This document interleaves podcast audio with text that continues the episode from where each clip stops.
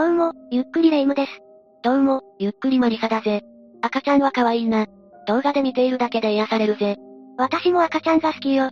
純粋で無垢で、マリサとは大違いね。唐突にディスるな。しかしレ夢ムも赤ちゃんが好きだったんだな。もちろんよ。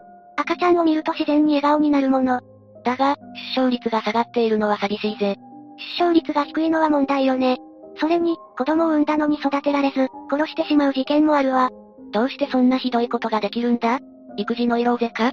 それもあるでしょうけど、邪魔だから殺したという、悲惨な事件もあるの。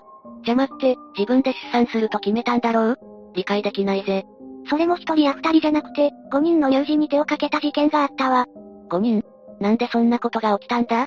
マリサが驚くのも無理はないわ。私も知った時、すごく驚いたもの。どんな事件だったんだ？それじゃあ今回は愛媛乳児ご遺体発見事件について解説していくわ。それでは、ゆっくりしていってね。まずは犯人の若林恵美の生い立ちについて紹介するわ。若林は1981年に愛媛県八幡浜市で生まれて、母と父、弟の4人で暮らしていたわ。学生時代の若林は目立つタイプじゃなく、おとなしく学生生活を過ごしていたそうね。ここまで聞くと、ごく普通な感じだな。でも勉強が苦手で、高校に進学しても変わらなかったわ。そんな若林だけど、高校の時から他の学校の生徒と交際していたみたいね。勉強は苦手だが、異性とのコミュニケーションはうまく取れていたんだな。でも、彼氏とはうまくいかずに若林から別れを告げたそうね。駅のホームで彼氏が若林に頼むから別れないでくれと何度もすがっていたそうよ。異性を引きつける魅力があったようだな。ええ高校を卒業した若林は、50代ぐらいの男性と交際を開始したわ。まだ10代後半か20代前半だろ？随分年が離れた彼氏だな。その彼とは若林が20代前半の時に結婚して、すぐに長男を出産したの。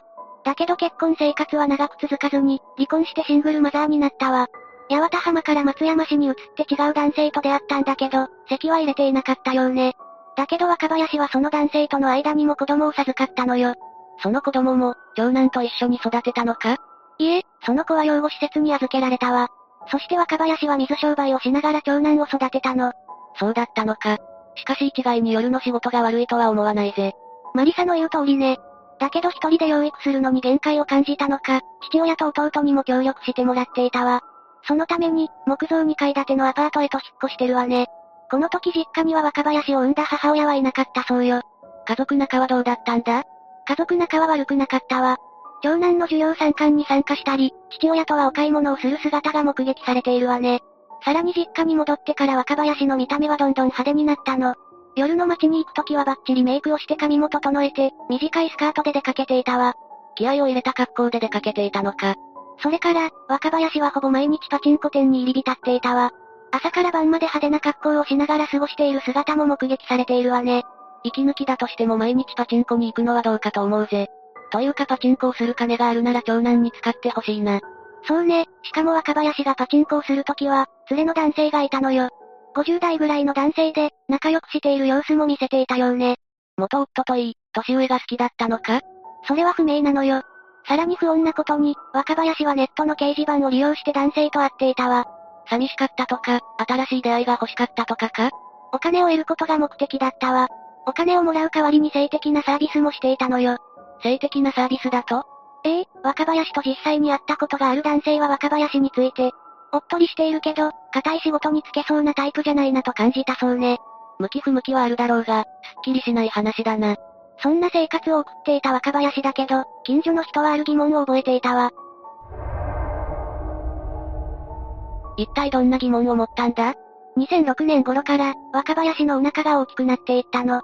妊娠したのか？誰もがそう思ったわ。でも、お腹の膨らみがなくなっても赤ちゃんの姿は見られなかったのよ。それは確かにおかしいな。出産していれば一人くらい赤ちゃんを見かけてもいいはずだが。だから周囲の人たちは何かおかしいと感じていたのよ。疑惑を強めていった近所の人たちは、2012年9月6日に民生委員に、8月には臨月のようにお腹が大きかったけど、お腹が凹んでも子供の姿が見えない。という問い合わせをしたわ。民生委員ってどんな人たちなんだ？民生委員は厚生労働大臣から移植された非常勤の地方公務員ね。生活や福祉全般に関する相談や、援助活動を行っているわ。民生委員は児童委員も兼ねていて、妊娠中や子育ての悩みの相談も受けているの。へえ、妊婦さんや子育てに悩んでる人にとってはすごく心強いな。行政や住民と専門機関をつなぐパイプ役と言えるわね。若林に対する相談を受けた民生委員は市と連携して、長男が通う学校に連絡を行ったわ。どんな連絡をしたんだ？若林の自宅を家庭訪問した時の様子を聞いたのよ。その際、学校の職員には卵巣の調子が悪くて飲んでいた薬のせいでお腹が膨らむと、妊娠については否定されたそうね。そうだったのか。学校の職員がそれ以上のことを聞き出すのは難しいよな。そうね。でも、疑って別の機関に相談した方が良かったと思うわ。そして3年後の2015年5月19日、同じ内容の相談が民生委員に届いたわ。相談を受けた職員じゃ若林の情報を確認したけど、母子手帳が発行されてなかったわ。野良妊婦ってやつか。もちろん若林にも確認したんだけど、若林は前回と同様妊娠していないと言ったわ。それでもおかしいと思った保健所は警察と対応を協議したわ。そして、6月24日から捜査が始まったの。やっと警察も動き出したんだな。そして6月26日に首都保健師が若林の自宅を訪問した際に、妊娠しているのではないか？と直接質問したら、冗談じゃない。太っているだけだ。失礼にも程がある。帰った帰った、と職員たちを追い払ったの。なんだかますます怪しいぜ。3日後の6月29日には若林が別件で市の窓口を訪れたわ。この時対応した職員も、若林の腹部の膨らみを確認しているわね。ここまで妊娠を否定されると、本当に病気のようにも思えてくるな。若林は本当に妊娠していたわ。妊娠していることを隠して、同年の7月3日に自宅で出産したの。病院に行く金がなかったのか？それだけならまだ理解できるけど、若林は恐ろしい行動に出たのよ。息ができないように、口を塞いで殺害したの。信じられないぜ。遺体はどうしたんだ？実家の押し入れに隠したわ。そして3日後の7月6日に再び、市の職員と保健師が自宅を訪問したのよ。そこで職員たちは驚きの光景を目撃したわ。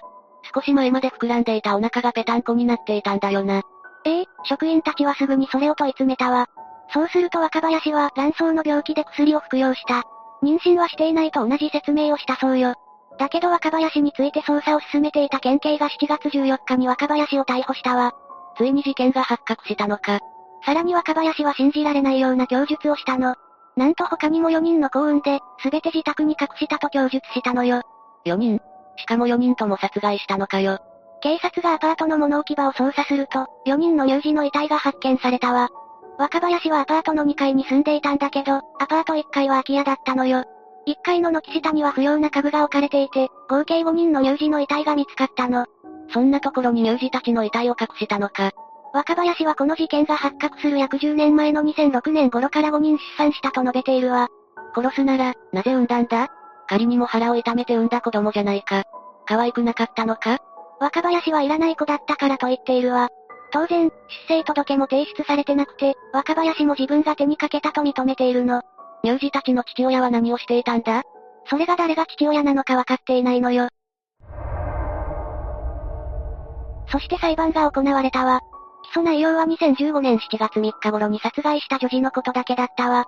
それ以前の4人に対しては容疑不十分で不起訴になったの。納得いかないぜ。若林も自分で手にかけたと証言しているのに。2016年1月15日、若林は休刑8年に対して懲役7年の判決が言い渡されたわ。裁判長はこの判決理由について、最後に出産した女児一人を出産前から手にかけるつもりだった。未来ある生命をあまりにも軽視した犯行だと指摘したわ。他の子の件が不起訴になったことについて、何も述べなかったのか？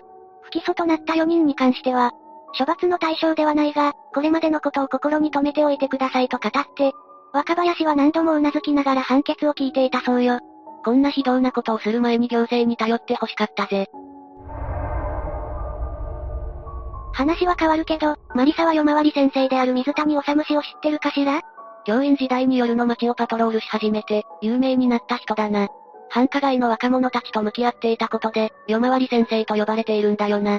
実は事件が明らかになった直後、水谷氏に若林の親類からメールが来ていたの。水谷氏によると、以前私が主催していたウェブサイトに悩みを相談しに来ていた人物で、今回の事件を受けてどうしたらよいかと連絡してきたそうで、事件に気づけなかったと悔やんでいたそうよ。若林は若くして結婚、長男を出産後にすぐに離婚したわ。そして松山市に出てから、もう一人子供を出産して養護施設に預けたでしょうこのことについて水谷氏は、地域住民との関係が密ない中だからこそ事態に気づくことができたとも言える。これが都会だったら6人目、7人目の犠牲者が出ていただろうと述べたわ。確かにその通りだな。都会は人付き合いが薄いから、疑問に思っても行動には移さないだろうな。水谷氏は事件が発生したことについて、赤ちゃんを産んでいるということは、相手の男に捨てられたくないといった心理が働いていたのではないか。彼女のしたことは許せないが、父親となった男も同罪だ。誰が父親なのか、DNA 鑑定で明らかにすべきだと憤っていたわね。まったくだな。こういう悲惨な事件を繰り返さないためにはどうしたらいいんだろうな。妊娠した時どうすればよいか、誰に相談すべきか。学校教育を通じてきちんと認知させることが必要だ。それができるのは学校しかないのだから。と水谷氏は説いているわ。確かにそうだな。学校でそういったことを学べる機会はほとんどないぜ。こういう事件も増えているだろうし、こういったことも力を入れて教育してほしいぜ。実は今回のような事件は何度も起きているのよ。ああ、たまにニュースで見かけるぜ。他にはどんな事件があるんだ？2021年の1月29日に京都府日向市の用水路で男児の遺体が見つかったわ。捜査の結果、15歳の少女が自宅で出産した男児を用水路に遺棄していたのよ。少女は逮捕されたわ。まだ15歳で出産した上に用水路に遺棄したのか。翌日の30日午前0時35分頃に少女の家族から、家族が子供を産んで川に捨てたと言っていると警察に110番があったことで事件は発覚したわ。約20分後に警察職員が少女の自宅から約200メートル離れた用水路で男児を見つけたのよ。でも、搬送先の病院で死亡が確認されたの。気がめいる話だぜ。解剖の結果、男児には窒息死の疑いがあったわ。少女は死んでから捨てたと話していたのよ。家族は少女の妊娠に気づいていなくて、父親は不明だったわ。また父親不明か。